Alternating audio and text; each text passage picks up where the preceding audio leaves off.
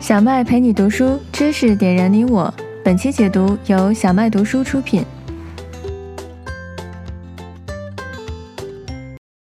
你好，欢迎回到小麦读书。今天给大家选的是一本呃创意类的营销书，哈，叫做《Show Your Work》。中文如果直接翻译过来呢，叫做“展示你的工作”。那其实这本书呢，在中国是出版过的，有个中文版叫做《人人都在晒，凭什么我出彩》啊。其实呢，这本书是用呃十个小技巧。呃，非常聪明的把我们自己给展示出去、分享出去啊，获得我们想要的受众啊，甚至呢，从中有很多意外的收获。那先介绍一下作者哈，叫做 Austin Kleon，他是呃一位呢多次获得纽约时报畅销书这个奖的作者，呃，他的很多书呢也会被录入我们的小麦读书当中，为大家讲解。今天这本呢是第一本啊，那谁应该听听这本书呢？表面上来看的话，应该是呃搞艺术的、搞创作的，对吧？作曲的、绘画的，或者是你想当网红啊，你想做个 YouTuber，你想做一个视频号的博主、小红书博主等等。但其实呢，我看完这本书的感受就是，毫不夸张的说，每一个人都应该好好听一听这本书啊，都一定会对你有帮助的，尤其是那些呃比较内向的。比较觉得没有必要宣传自己的，或者觉得自己没有什么出彩的地方，自己没有什么与众不同的地方，自己没有什么呃特别优秀的地方，没什么好分享的啊。尤其是这些读者朋友，一定要好好听一听啊，这本书一定会对你有很大的帮助的。那么这本书的作者开篇呢，就讲呃，其实很多这些艺术家哈，呃，最难的并不是输出一些优质的作品啊，包括作曲的、绘画的，对吧？最难的是什么呢？是被人发现啊，所以现在这个时代，如果你想获得一定成功的话，你需要做两件事情。第一件事情是让自己先出类拔萃，或者是慢慢的变成出类拔萃啊。第二件事情是要让别人知道，要让别人看见。我不知道大家平时会不会看一些选秀的综艺节目哈，或者是到呃，比如说 iTunes 上，或者到 QQ 音乐上。你会发现呢，有才华的音乐人，好听的音乐其实特别的多啊。有才华的这些演员啊等等，真的是呃这个多如牛毛。缺的是什么呢？其实缺的不是他的才华比别比谁更出众那么一点点或者怎么样，不是的。其实缺的就是你必须要让别人知道。这是为什么这些年来这些综艺节目这么火啊，捧红了很多人。其实跟他们相比，跟他们一样有才华，甚至比他们更有才华的人，我相信有很多啊。但是区别在哪儿呢？是他们让别人知道了啊。尤其如果你不希望总是去推销自己，或者你觉得这样是不是太卑微了，或者是我想站着把钱赚了，不管你的心理状态是什么哈，呃，把自己分享出去这件事情啊，的，对于我们我们每一个人来说，其实都是有意义的。那么如何做到很巧妙的？又呃不是恶性的推销自己，或者是这个呃自夸自大哈，而是把自己很好的展示出去呢。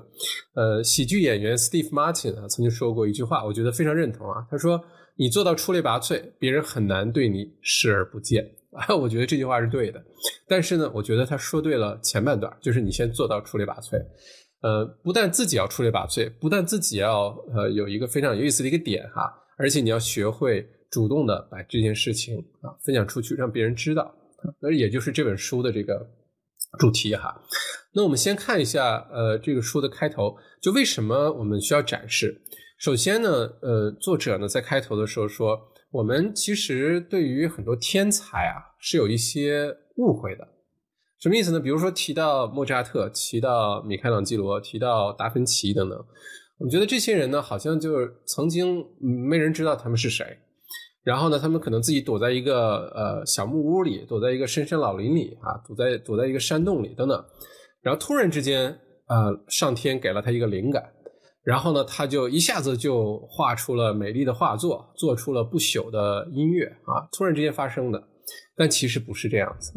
因为呃，在过去呢，呃，首先呃，天才没有那么多，因为展示的途径比较少。另外呢，原来想展示你的工作这个过程啊。跟现在比，那简直太难了。你只能看见的是它的结果，是它的那幅画，是它的那一段音乐，对吧？不像现在，你想写个博客啊，你想呃做个 podcast，想做个 YouTube 啊，这个太简单了，对吧？呃，并且呢，这些天才啊，也不是这种突然之间来的灵感，然后一夜之间就变成天才，不是天生的啊。我记得之前呃，这个钢琴家郎朗在接受采访的时候说，呃，很多人都说我很有天赋，但是他们不知道的是，我过去的这几十年每天都要练琴八个小时以上啊，这个其实不是天赋，是勤奋。另外呢，米开朗基罗也说过这句话：说如果你知道我花了多大的努力来呃这个做这些画作的话，你就不会管我叫天才了。其实他们都是经历过一个非常勤奋、非常甚至痛苦、非常孤独的这么一个阶段，然后最后呢有了不朽的画作。当然，这里也有这个幸存者偏见这种现象存在哈。那么作者就说，如果原来是一个天才的时代的话，现在这个时代呢，其实是一个重才的时代。众呢，就是大众的众啊，天才的才这两个字，众才，也就是说，每一个人呢，其实都有属于自己的才华，每个人都可以向这个世界展示自己的才华，而且我们可以不停的从呃其他的人身上去学习，去获得灵感，去吸取经验，呃，把我们自己的那个展示呢，把我们自己的想法，把我们的创意呢，越做越好啊。现在其实这个世界上很难有。真正意义的原创的这些点子，或者原创的这些啊，这个呃创意了啊，因为人类历史发展到现在啊，如果你觉得你的这个点子是绝对原创，很有可能你只是了解它不够。如果你真的有那个原创的话，那恭喜你啊，这是可遇不可求的。但对于绝大多数人来说呢，其实我们是在向其他人学习借鉴。改进打磨啊，是其实这么一个过程。那么仲裁的这个时代呢，也就是每个人都可以成为一个属于自己的天才啊，在自己的领域或在某一个方面哈，呃，尤其是在互联网如此发达的今天，想成为仲裁的一员是很容易的。就这个领域就像一个生态环境一样，就像一个亚马逊的热带雨林一样啊，里面有各种各样的动物，有鸟啊，有有有有呃花鸟鱼虫，有各种植物。我们就像在这个互联网的亚马逊雨林里面一样啊，每个人都属于自己的那个生态位，每个人都有属于自己的活法，每个人都有属于自己的那个亮丽的那一面啊，或者生存的一些特征和技巧。我们需要找到就是属于自己的那个，并且呢，哎，把它给分享出去。这就是一个很有意思的过程哈。那么为什么要分享呢？就是说，呃，如果说你处在你的这个事业发展啊，或者你的领域的不同阶段呢，你并不需要已经是天才了，你并不需要已经是你们行业的大咖专家，你才可以分享啊？不是的，作者第一章就说，Don't be a genius. You don't have to be a genius. 你不需要是一名天才才开始分享。你甚至可以刚开始的时候就把你呃学习的过程，你练习一件事情的过程，你掌握一个技能的过程，你把它分享出来啊，这个本身就是一件很好的事情，不一定要等到你什么都会的时候才分享，那有可能太晚了啊。那如果说你在这个创意的初期，你只有一个点子啊，你自己还没有足够积累的时候，作者的一个好的建议就是，你可以分享那些对你很有启发的人的一些思想。呃呃，分享那些对你很有启发的一些影响力啊，你把它分享出来，对吧？我们看到很多的这个 YouTube 频道也好，一些 Podcast 也好，都是去采访这些名人，甚至很多书也是采访别人，然后写了一本书，对吧？你自己没有，你刚刚出发，你想了解一个领域，你想去学习，没关系。你可以把别人的这些经验啊、影响力啊，把它分享出来。如果你已经进阶了哈，呃，刚才说的是初阶版啊。如果你进阶了，你自己已经有一些想法了，你已经上路了，你已经开始创作你的内容了，已经开始去学习你想学的技能了，那么你可以把这个过程分给分享出来啊。比如说，我现在正在读啊 MBA 啊，这个一读两三年啊，读读书的过程当中，我遇到了哪些问题，有哪些呃启发。遇到了哪些 aha moments 啊？有哪些巨大的这个击穿我心灵的收获啊？分享出来，呃，这都是很多人很愿意去听的，对吧？如果再进阶一点呢，你变成了你这个行业的专家哈，变成了 KOL，那么那就更没问题了，那你就更多的料可以去分享了，对吧？那么作者说，在这个过程当中呢，其实我们需要的是一直保持一个呃初学者的心态。啊，或者直接翻译过来，amateur 哈是业余的，就跟对专业的是相对应的哈。说我们不需要每个人都变成天才，我们不需要每个人都是 professional，都是大咖，都是专家，不需要，完全不需要。反而呢，如果我们自己保持一个初学者的心，总把自己当做一个业余的这么一个人的话，其实是非常好的一个状态。其实也就是我们经常说的空杯心态哈，就像一杯水，如果里面装满水的时候呢，我们是很难再往里倒的，只有把这杯水都倒空了，你才能开始吸收外界这些有意思的事情哈。那作者呢引用了一位日本的禅僧叫铃木俊龙说的一句话哈，我觉得特别好，分享给你。他是这么说的，他说：“初学者的心面向无限可能，专家的心则饱受羁绊。”哎，如果我们想想是不是这样啊？偶像包袱太重，总担心自己分享的内容不够这个呃不够震撼啊，不够新颖啊，或者不够这个呃呃缜密啊等等，呃，于是呢就完全没有分享出来啊，于是呢就没有人知道他是谁，于是呢就默默无闻的过了一生。反而是初学者，因为无所畏惧嘛，对吧？我是在学习，我向大家展示的是我一个学习的过程，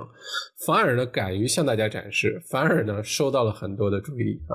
这就是呃书中的第一部分啊，要学会展示你的工作。那我们平时在微信朋友圈啊，在啊 Instagram 啊等等哈，我们经常会晒很多东西，对不对？我们晒我们的狗，晒我们的猫啊，晒太阳呃落山啊的美景。晒我们中午晚上吃了什么？晒我们的宝宝啊，晒你喝的咖啡，或者就晒我们自己，对吧？经常晒很多东西都没有问题哈。如果你喜欢晒的话，就继续晒。但是，与其是晒这些东西呢，作者的建议呢是，不如去晒你的工作，晒你正在做什么，你正在努力的实现一个什么样的目标啊？呃，如果这件事情呃本身挺有意义的，而且你还能坚持做的话。就一定会吸引到很多对这件事情感兴趣的人，然后来持续的来关注你啊，就来看，哎，你这个平时做的这事到底是什么呢？啊，就会引起很多很多的关注，而且这种关注呢是产生极大的好感的，就大家没有觉得你在呃硬性的推广自己，而是一直在看一个人的故事，看一部比较长的电影一样，看你是怎么成长的。呃，这是我们人的一个好奇心使然哈，因为绝大多数正常人都是非常呃好奇的，都是 对别人的事情很好奇的，尤其是过程哈。那这一点我是很有收获的，就呃之前在呃地产公司上班的时候，那个时候呢也没人知道我是谁，对吧？呃，我就把我的一些经验对一些市场的分析啊写成文章啊，发表到一个呃地澳洲的一个地产媒体上。刚开始的时候没有人没有人看的。完全没人看，还好没人看，因为刚开始写的时候呢，文章可能也比较，呃，比较粗糙啊，写的也没有那么缜密啊，逻辑啊也没有那么清晰，呃，数据的引用等等，一定是很多的这个这个拍可以拍砖的地方哈。但你坚持写，慢慢写呢，一方面呢是开始吸引到很多人的注意，哎，觉得哎。这个这个小伙子写的还不错哈，确实让人有些收获。当然也很多拍砖的了。最重要的是什么呢？最重要的是我自己收获非常大，并且通过这个过程呢，让很多人认识到了我。后来呢，因为写这个文章啊，就有一些其他的公司啊、机构啊邀请我去做培训、做演讲。啊，做地产方面的，他们就觉得，哎，这个小麦是不是地产方面的专家啊？因为你看写了那么多文章哈，还能登在这个媒体上，因为那时候写的人太少了，对不对？啊，后来那我肯定是答应了，对吧？那么去做了很多演讲，做了很多培训之后呢，呃，就有更多的这些机会产生，于是成立了地产学院啊，为这些呃地产的从业者啊或者投资者啊做了很多培训。后来就有了嗯小麦校长的这个这个这个名称哈，就是这么来的。就刚开始的时候，我们不知道通过分享你的工作能获得什么，我们也担心我的工作是不是不够好，我写的文章不够好。其实是没有关系，只要你坚持刚开始去分享，就会吸引到那些呃对你这件事情感兴趣的人啊。人们总是特别喜欢呃看一个事情的这个过程是怎么做出来的哈，嗯呃，所以呢，书中作者的第二个点呢，就是你要。更多的思考的是这个过程，而不是最终那个结果啊！观众呢，不是总是想看一个完美的一个结局、完美的一个成果、完美的一个作品展现在面前。当然，这可以赏心悦目，对吧？可以很享受。但是很多人呢，其实更感兴趣的是，哎，你是怎么做到的？哎，你是怎么有的这个想法的？哎，你是怎么把这个想法一步一步的把它变成了一个事实？更重要的是，整个过程当中，你有没有遇到一些挫折呀？遇到一些常见的问题呀？啊，把你的这些痛苦的事儿拿出来给我们讲一讲，让我们快乐一下啊！其实每个人都有这么一个心理状态哈。所以你看，好的电影也好，好的 YouTube 频道也好，好的这个呃小说也好，它都是故事性很强，而且是把中间的这些呃发展的过程都把它拆解开分享出来的啊。只有这样子呢，大家才觉得这件事情啊特别感兴趣，对不对？所以大家可以想，很多的这些包括现在餐馆啊，一些披萨店啊。包括大家如果去一些什么饺子馆啊、拉面店，对不对？他都把厨房展示给你看，啊，让你看我的这个啊手拉面怎么做出来的，我的饺子怎么包出来的，我的披萨是怎么做出来的，甚至有些呃咖啡店啊、啤酒店啊，都给你看我是怎么酿酒的，我是怎么这个呃烘咖啡豆的。为什么要都分享出来？因为要满足人们的一个好奇心。当大家喝一杯好的咖啡的时候，固然开心。另外一件事情，呃，让人们也很开心的，就是知道这杯咖啡是怎么做出来的，啊，这个豆是哪儿来的，啊，你这个过程是怎么做出来的，对吧？我们对这些事情其实都是非常感兴趣的，所以呢，我们要学会分享出这些过程来，啊，呃，马克吐温呢说了一个例子啊，他说，其实我也很想把我的这些作品、这些书呢分享到报纸上等等，但是没有这个机会，因为原来的。那个时代是不允许的，而现在我们很幸运啊，是可以你自己做你这个成长的一个记录员啊，呃，你可以像给自己拍一个 documentary 一个纪录片一样，把你整个的学习的过程啊、成长的过程啊、你去掌握一个技能的过程呢，都把它记录下来。多拍一些照，多写一些文字啊，呃，哪怕每天写一点点啊，每天这个拍几张照片，你把它都记录下来，都是一个很好的一个成长的一个历程啊。呃，在数字时代，在互联网的时代呢，我们很容易把我们每天发生的事情都分享出去啊。你比如说，呃，社交媒体呀，呃，Twitter、Facebook 啊，微博。啊，微信朋友圈，呃，这都是非常好的，每天随手就分享了，对不对？另外呢，如果长一些的，像 YouTube 啊，像 Podcast 啊，啊，B 站啊等等，你可以把你整个这个过程都分享出来，而展示出来之后，会发生一个很奇妙的效果是什么呢？就是你吸引了很多呃观众，吸引了很多的粉丝，啊，吸引了很多人，呃，参与到你的成长过程当中。还是那句话，你并不需要是完美的，你并不需要已经是专家了，你是一个可以成长的过程，甚至你可以立一个 flag，你说今天啊，今年啊，我想做一件什么事儿，我想掌握一个什么新技能，我想从零开始学画画，我开我想开始从零学大提琴，然后你把整个这个过程 document 下来，记录下来，然后并且把它分享出来，你就可以吸引到很多对这件事情感兴趣的人，而这里我用的词呢是吸引。为什么用吸引呢？你不需要去不停的宣传自己，不停的去拉那些呃人过来，哎，快看看我吧，啊，快关注一下我吧，啊，不需要，你就坚持去做就行了，就像种种子一样啊，慢慢的就会越来越多的人感对你做的事情感兴趣，而你就把这些人给吸引来了，而吸引来的这些观众啊、粉丝啊、客户啊，其实更加忠诚，呃，这个质量更高，而不是你呃做广告给宣传回来的哈。那么在书中呢，作者也提出一个观点呢，就是说原来呢都是 creator，就是创造者，对吧？我们看到的是这些创造者创造出来的这些作品啊。那我们现在呢，不需要做一个创造者，可以做一个 curator。Not a creator, but a curator. Curator 是做什么呢？是一个讲述一个故事过程的这么一个人啊，是你把一个故事给他呃一步一步的完善出来的那么一个人，叫 curator。我们每个人都可以做自己的呃记录者，做自己的这个成长的 curator 哈。那么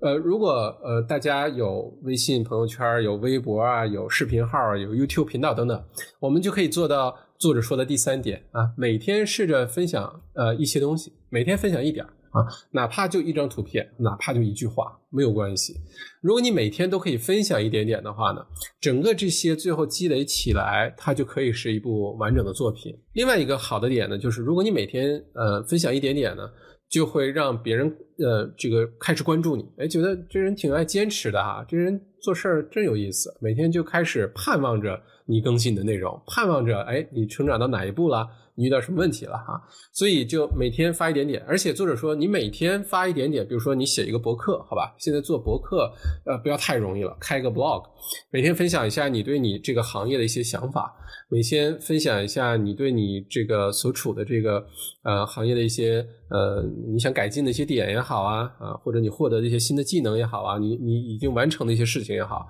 这个每天分享的这个博客啊。作者说，远远要要比你的简历呀，或者是这个你想找工作等等，要比那个好太多了。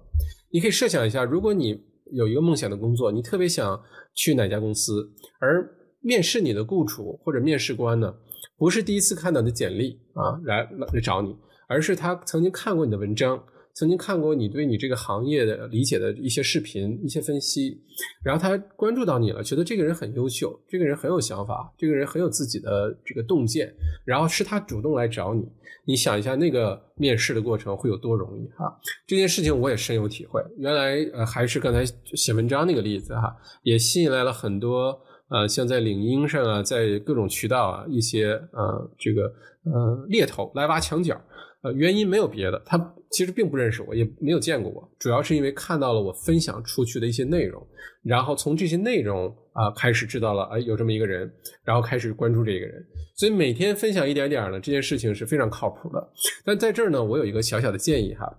如果大家想每天分享一点呢，我倒觉得发朋友圈也好，发呃微博也好呢，其实呢是容易碎片化，就容易就丢掉了啊，你分享个半年。嗯，慢慢的这些点呢，就你想再把它整理起来的时候，呃，系统的把它呃这个贯穿起来或者统一到一个地方的时候，那是比较难的。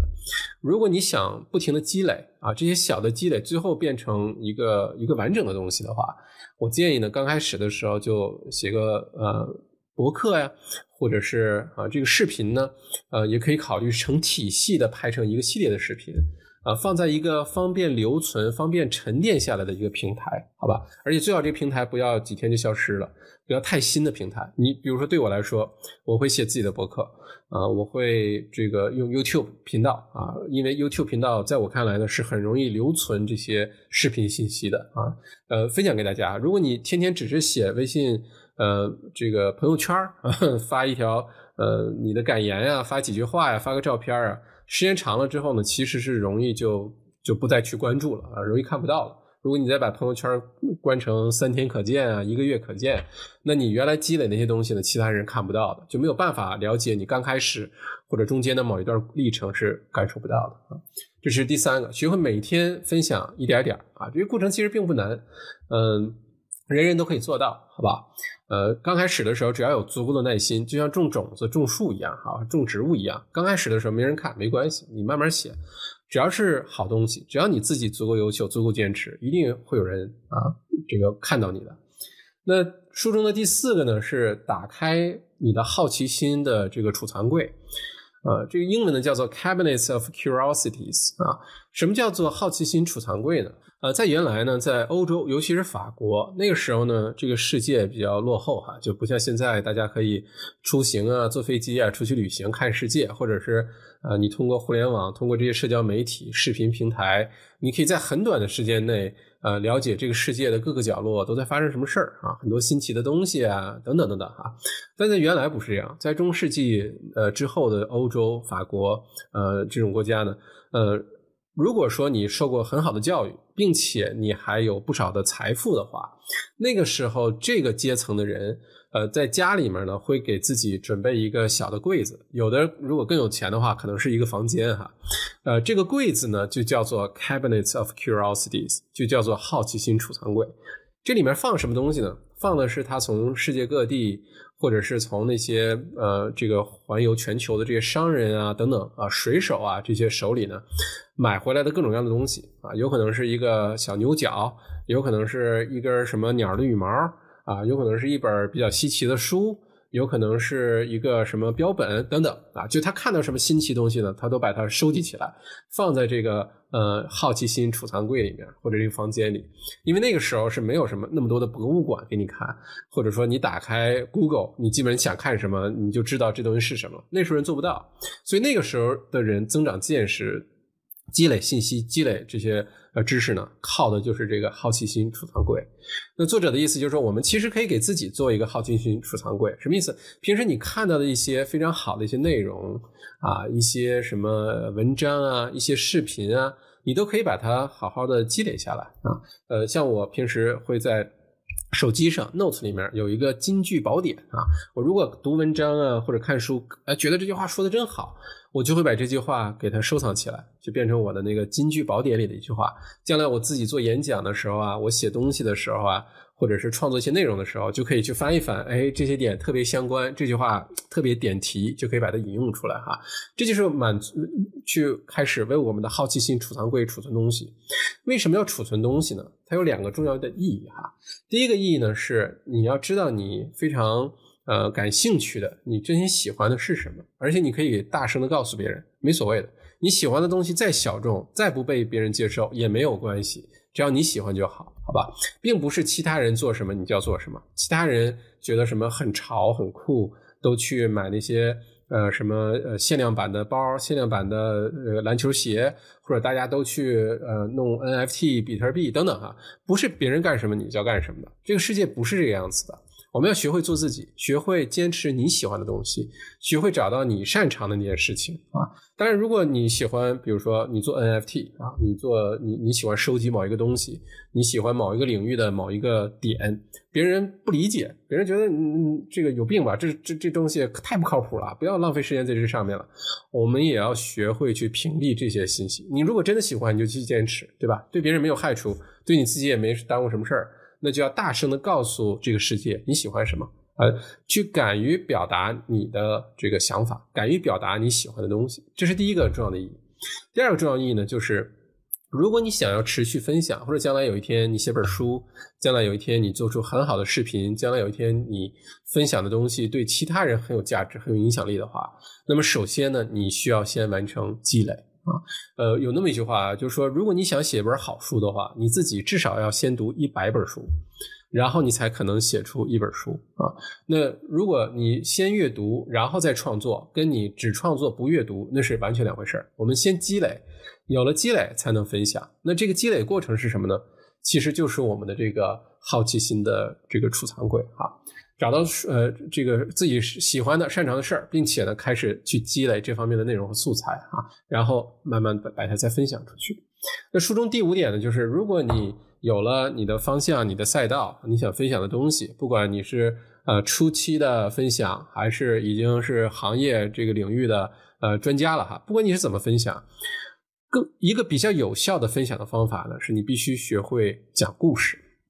啊，除了我们自己以外啊，其实其他人对我们那种冗长无趣的故事其实是不感兴趣的啊。如果大家去参加一些聚会啊，去参加一些活动啊，啊，如果有些人特别爱表达自己哈，说自己那个那个经历，从幼儿园开始说，哎，其实大家是听不进去的。但是又没有办法，对吧？你只能坐在那儿听。呃，每个人呢，其实都是喜欢听故事。我们的人类大脑，呃，智人的大脑到现在这一步呢，都是听故事听到今天的。所以，我们的大脑设计出来就是接受故事的啊。那么，如果你会讲故事的话，你就可以更有效率的分享的作品，更好的吸引到受众，更好的去把你的点呢分享出去。所以，如果你想要好好分享，那么我们可以花一些时间呢，先学会。怎么去讲一个好的故事啊？那么啊，讲故事这事儿呢，在咱们之前那本书叫做《打造你的故事品牌》哈，《Building a Story Brand》里面有详细的讲过，从营销的角度为一个商业、为一个品牌怎么去讲好一个品牌的故事。那么今天这个其实也是异曲同工哈。这本书的作者呢也讲，其实故事再好，内容再好，必须有结构。没有结构的故事呢，是很难很精彩、引引人入胜的。好消息是呢，这个结构非常简单，每个人都能学会啊。如果你经常的去刻意练习一下，没事就把一个简单的事儿当成一个故事给别人讲的话，我们很快呢都可以变成一个讲故事的高手。哎，我给你举个例子哈，呃，皮克斯就是那个动画工作室哈，很多有名的动画片什么《Shrek》啊，《玩具总动员》啊，这些动画片都是皮克斯做的哈。皮克斯工作室呢，曾经有一个呃一个这个资深的工作人员，他就说，其实讲故事啊非常简单，我给你一道填空题，你自己往里带入，往里添角色，往里添事件就可以了，你你这故事就讲出来了，好吧？这个这个结构是什么呢？嗯，你听我说哈，是这样。很久很久以前，有一个空格，他每天都空格。有一天空格，因为这件事情空格，然后空格，最后空格。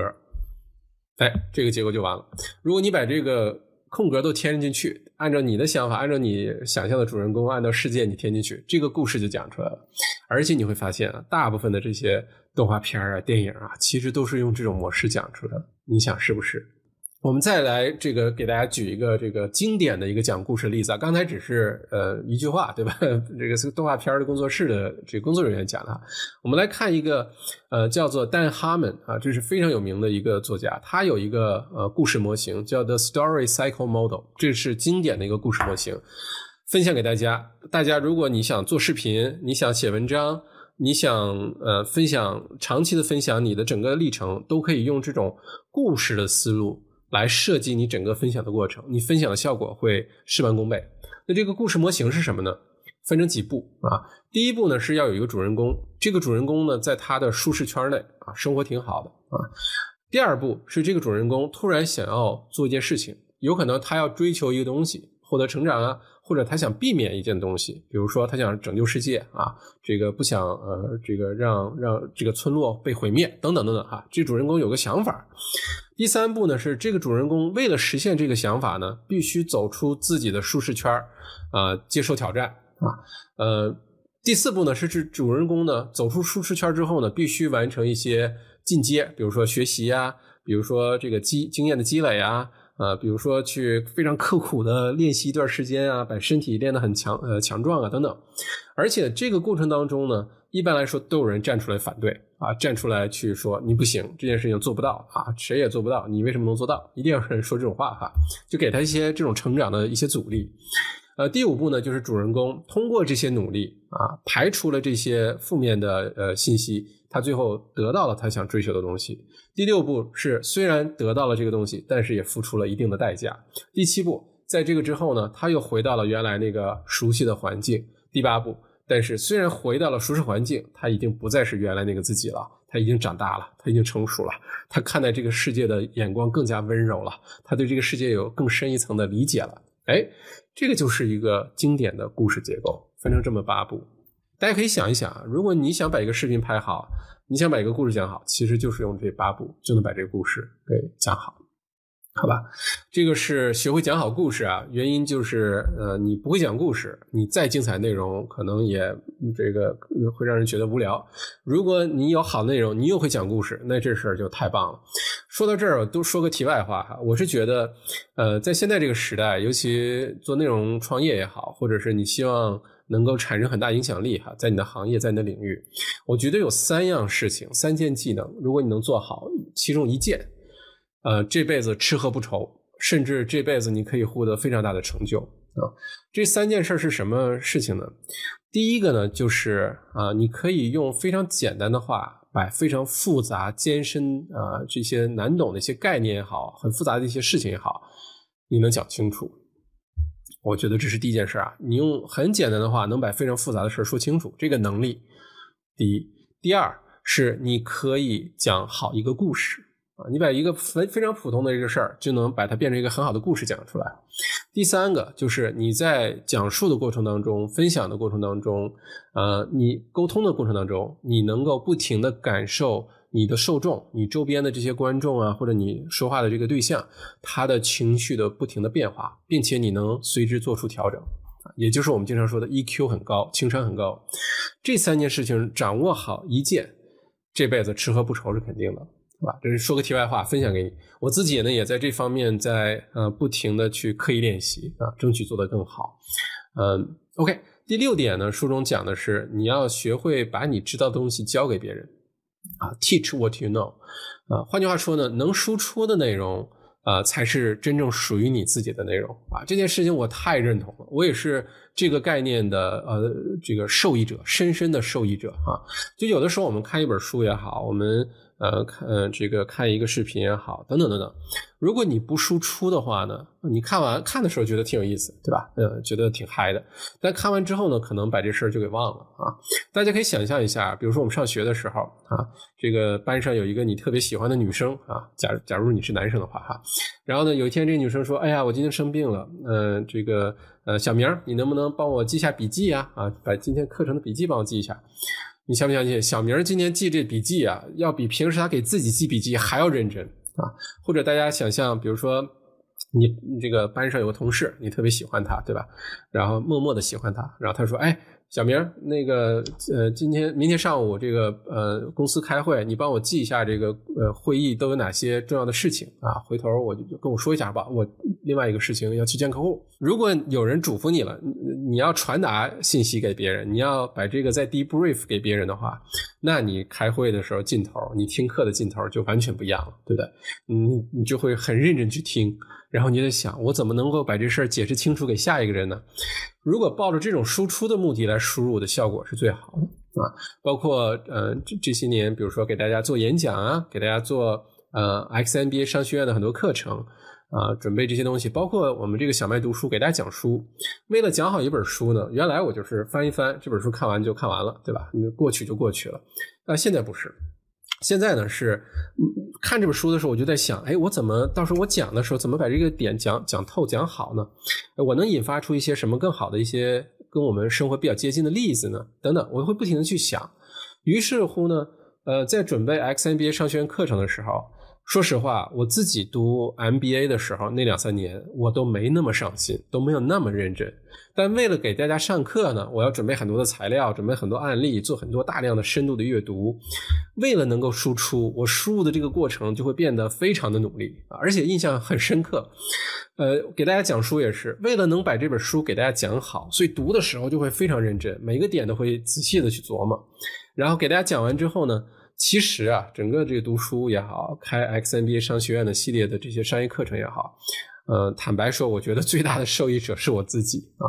呃，因为为了准备输出，我输入的那么认真，所以这些就真的留在我的脑子里，留在我的心里了。以后呢，再去生活当中啊，或者去做演讲啊，跟大家去讨论啊，啊，等等等等，哎，这些事情都信手拈来，都在我的这个脑子里面。因为为了输出，我当时非常努力的去。这个去去去理解、去记忆过哈，所以如果你真的想要彻底的掌握一件事情、一个新的概念啊、一个技能也好啊等等，你要学会如何输出。如果你可以把这个输出了，那这个东西真的是你自己的，那么输出其实是最好的学习的一种方式。抱着输出的目的的学习，是真正的能够把它内化的一个学习的过程，好吧？嗯。分享给大家这个小秘密哈，希望大家慢慢的也能抱着输出的目的开始学会。你就想这件事情，我学完之后，我能不能教给别人啊？也许我听过一些这个概念啊，比如说啊，我其实就自己知道就行了，我也不需要教给别人，我也没有机会教给别人，也没有这需要，我自己了解一下就可以了。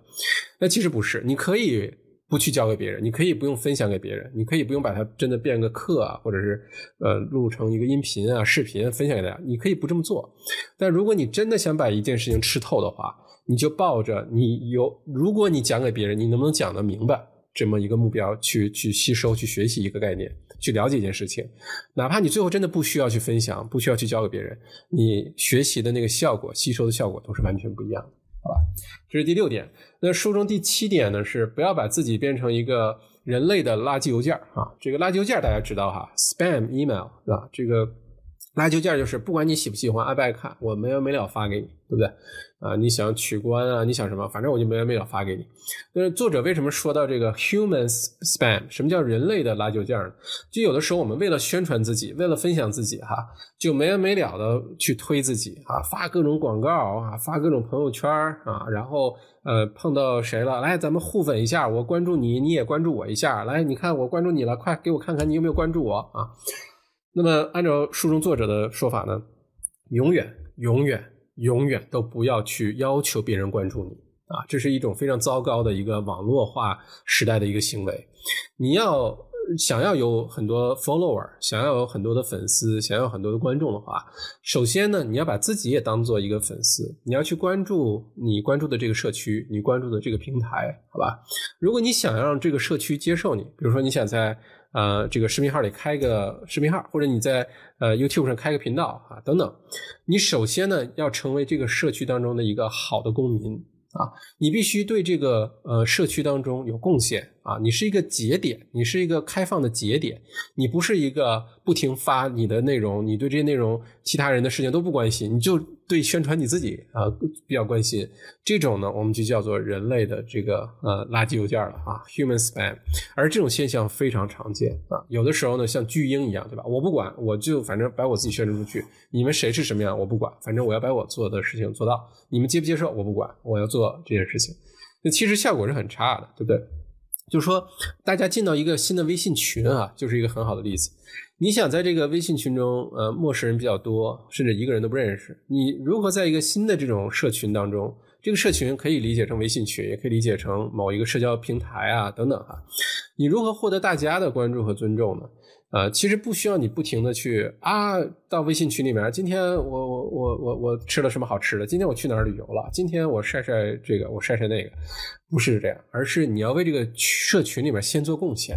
对吧？你先为这个群里面做了贡献，大家就会看到你。你先成为这个社群当中的好公民，这个社群自然就会接纳你，就会给你你需要的关注，给你你需要的东西啊，就这么一个，其实是个互惠的过程啊。我们之前也说，接下来小白读书会上线另外一本就讲这个观点的书哈，叫 Jab Jab Jab Hook，专门讲这个互惠心理的。你先付出。然后你再考虑索取的这件事情，而不是一味的索取，一味的宣传自己，呃，引来的只会是反感，好吧？呃，书中作者的原话就是：我们要学会闭上嘴，听别人说啊，体体会别人的想法，站在别人的角度去考虑问题，哈，而不是一味的去。把自己变成一个小广告的分发者啊，然后很粗暴的啊，不管大家喜不喜欢，就是不停的发呃信息，不停的呃给你群发各种小广告啊，这种真的是我我就是，如果有谁我们平时没有任何交集，这人我也没见过，加了我的微信就开始群发各种广告给我，马上拉黑，一点余地都没有啊，呃，因为确实会引起很多的这种。啊，反感，那这种就不叫分享了哈。是虽然整个这本书都在讲如何通过分享展示自己的工作这个过程来把自己宣传出去，但千万不要恶意的去这种啊，这个这个打引号的分享自己哈啊，嗯，那书中的下一章呢，就是说，如果说你学会了所有这些，你会给予，你会呃做一个好公民，你会为其他人做事情，那么与此同时呢？你也要学会呃接受这个呃接受批评啊呃原话呢叫 learn to take a punch punch 就是给你一拳你要学会怎么挨一拳疼疼点没关系但是你不能趴下你要继续坚持站着啊你继续做你的事情因为它是一个悖论哈呃我们人呢是都不喜欢一些负面的评论的不喜欢被别人批评这是人性所致但另外一方面呢如果没有这些。客观的一些有建设性的批评呢，我们是很难进步的，因为我们每个人都有自己的盲区，我们不知道自己哪一些地方做的不好，我们没人说的话，一直以为自己做的挺好的，不需要改进的。有的时候呢，通过自我的反省啊、阅读啊等等，能找到自己的那些盲区去改进，那这是很幸运的一件事情。但是更多的时候呢，如果没有一个第三方、一个冷眼、一个非常客观的一个视角来看待的话，我们很难发现自己的这些问题，但是，呃，如果你的影响力变大了，你想想，你的 YouTube 频道订阅的人越来越多，你的文章看的人越来越多，你的 Podcast 呃这个听众越来越多啊等等，你的影响力越大，你的内容受众越多，就越有大的可能性，呃，批评你的声音也会变大啊。那么在这个过程当中呢，我们要呃学会怎么去接受、吸收。这些负面的这些批评也好，有些就是非常无厘头的一些恶意的指责，因为他看不懂你的世界，他不知道你经历过什么，对吧？呃，然后他就觉得用他的视角去理解你说的那句话。同样一句话，每个人所处的这个世界不同，对这个世界的认知不同，理解的可以是完全不一样的，对不对？所以呢，有的时候只是很片面的。看到了这一点，用他的理解啊，有可能是误会，有可能就是找存在感，就来拍一个砖给你啊，点个呸给你。这个时候呢，我们一定要学会把这些负面的东西呢，啊，转化成我们自己的力量。就是你要学会，一方面我们要听这些批评，对吧？呃，这帮助我们成长嘛。但是另外一方面呢，我们要学会啊，把自己的脸皮磨厚啊。有些东西真的是不用太往心里去的。如果你太往心里去的话，那么这个内容你就你很难继续走下去了啊，尤其是影响力越大越难走下去。你想想这些世界上这些名人，各个领域的哈，不一定非得是网红什么的，其实都是呃饱受争议也好啊，很多负面的就有些负面的一些反对者啊啊一些呃这个忠诚的黑粉呢啊都是有的，对不对？他们之所以能继续往前走，为什么？就是因为他们坚持自己的呃目标，坚持自己的想法，并且能够。屏蔽掉、筛选掉一些那些呃对他们没所谓的一些很负面的一些一些信息哈。我们需要找的平衡是什么呢？按照书中作者的说法，就是我们要找到那个你又能愿意听这些批评啊，尤其是有建设性的这些批评，我们又呃学会只从那些关心你、对我们比较重要的、对我们有意义的这些身边的人也好，或者是真的是为你好的人说出的这个这个建议也好，还是批评也好。我们学会去关心他们，在乎他们说的话，而学会忽略那些其他的那些真的是指责呀、点配等等，学会忽略，好吧？让自己的内心强大起来。因为你分享的越久，你坚持的越久，你分享的越成功，你就越容易招致这些负面的声音啊，呃，消极的声音啊，这些些批评。那如果你不早点建立做好这个心理建设的话呢？呃，内心太脆弱的话呢，可能影响力大的那天就是你这个放弃自己的那一天啊！千万不要啊！这点我也深有感受。刚开始写文章没人看啊，这个都经常是点赞啊，觉得自己挺不错的啊，觉得自己特别好。有一天开始文章呃影响力稍微大一些了，看的人多了，就一定有人来拍砖，然后就说：“哎，你懂不懂经济啊？你懂不懂地产啊？啊，你这个怎么胡说八道呢？啊！”因为每个人都在用自己的视角看世界，对吧？然后刚开始我还费心费力去跟他们解释，哎呀，我不是这么说的，哎呀，这个答案就在文章里啊，我用的是欲扬先抑的写作手法呀，啊，等等等等，呃，别人然后很多的这些拍砖的人就说我不听，我不听，我不听啊，我就是觉得你在胡说八道啊，你就是在胡说八道，你不用再解释了啊，你越解释你越胡说八道啊。那在这个过程当中呢，其实我们就要学会忽略这些人，不要浪费我们的注意力，浪费我们的时间。在这些很难听的评论啊、拍砖上，好吧？学会看，哎，这好像说的挺有道理的哈。那好，我改进，我改进就完了呗。那我不停的改进，这种真的很这个这方面，我真的是自己有短板、有盲区。哎，以后这方面就没有了，因为我在成长嘛，对吧？如果就是恶意的批评，忽略它啊，学会这点。那么书中第九点呢，就是学会这个变现啊，学会适当的时候呢，要做一些商业化，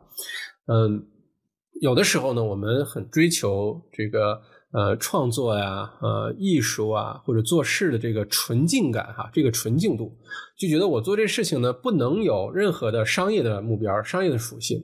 如果有了这些商业的东西在，或者有了这个呃铜臭味儿哈，这个钱的铜臭味儿在的话，这件事情就不纯粹了哈。那这件事情呢，就会招致恶意的一些指责啊。你看，你绕来绕去，你做了这么多事情，你拍了这么多视频，你做了这么多的这个呃内容，你不就是为了变现吗？你早说呀，对不对啊？我们总担心自己也变成那样的人哈。但其实这样，如果你喜欢哈利波特。啊，并且呢，你不觉得 J.K. Rowling 这个《哈利波特》作者在创作这个过程当中和之后，因为创作了这么伟大的一个作品，哈，获了雨果奖，对吧？这么有想象力的一个作品，他变成了英国最富有的作家，甚至比英国女皇还富的这么一个作家。如果你不觉得这个有违和感，你不觉得这是个问题的话，那么每一个人，我们说的这些仲裁啊，大家每一个人通过自己的创作，都应该获得自己所应得的那一份回报。啊，不管是钱上的回报，还是注意力上的回报，还是认可上的回报，每个人只要你付出努力了，都应该获得相应的呃这些回报，对吧？嗯，哪怕是人类历史上那些非常呃这个高大上的那些艺术品，非常伟大的传世的艺术品，包括呃像那个米开朗基罗的西西斯西斯廷大教堂的那个天花板，是米开朗基罗画的，对吧？当时他是为了赚生活费才获取报报酬，他才答应去画的，费了那么大劲儿去画，对吧？呃，包括蒙娜丽莎，达芬奇画蒙娜丽莎，其实也是受邀约去给那个丽莎乔宫啊，去乔宫多啊去画的那个肖像画，也是为了赚生活费才去画的。呃，不包括我们看到的很多这个著名的影视作品啊等等，其实再好的分享，想要持久。想要获得分享的质量越来越高，想要做出的这个成就越来越越伟大，就一定离不开这些呃商业化，离不开这些资金的资助啊等等啊。好在呢，现在这个时代呢，我们对待钱的看法呢，慢慢的在摆脱原来的洗脑，觉得钱都是万恶的啊，这个资本家都是万恶的，钱都是坏的，都是罪恶之源。哎，其实不是，钱本身没有任何。好坏，呃，这个贵贱之分，钱本身也没有任何的感情色彩，是我们用钱做了什么？好吧，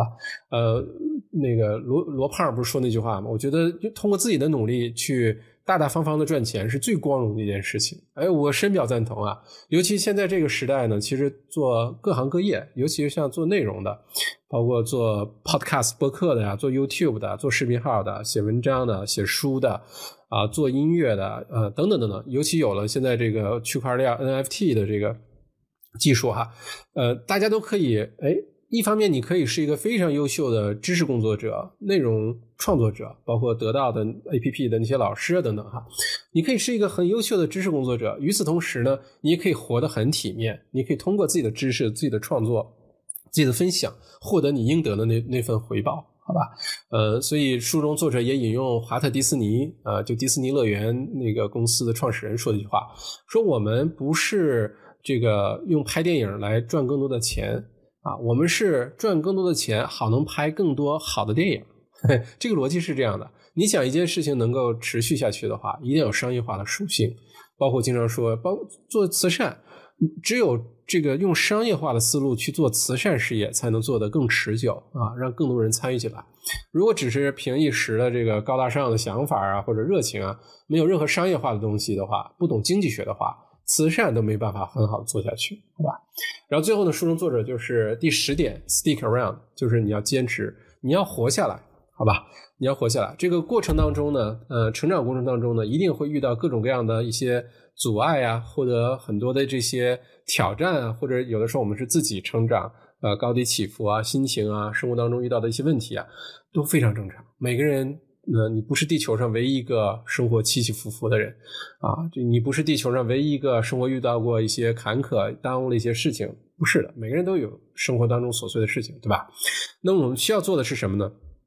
坚持下去，stick around，走出你的舒适区啊。有的时候，如果你没有什么好的点子、好的主意。呃，你觉得自己的生活被卡住了，你遇到瓶颈了，或者你觉得特别迷茫，你不知道下一步你要干什么啊？觉得生活的意义到底在哪儿啊？或者你的这个职业发展方向怎么办啊？你想创业不知道创什么业？我给大家分享一个很好的点子哈，就是你到户外去，第一是户外，第二一定是跟自然有接触的地方。你比如说河边、海边的沙滩，或者是植物园。或者是树林啊，或者去爬个山，呃，我每次有特别好的点子的时候呢，都跟自然有关系啊，嗯，包括我在墨尔本，原来从家去办公室的路上，我都走着去，一走呢，可能单程走一个小时，每天可能往返就两个小时走路了啊，可能走个十几公里的路，很多特别好的点子都是在我走路穿过皇家植物园，沿着 Yarra River，沿着河边走路的时候。然后猛然之间想到一些特别有意思的点子，然后赶紧把它用手机记下来。我后来发现，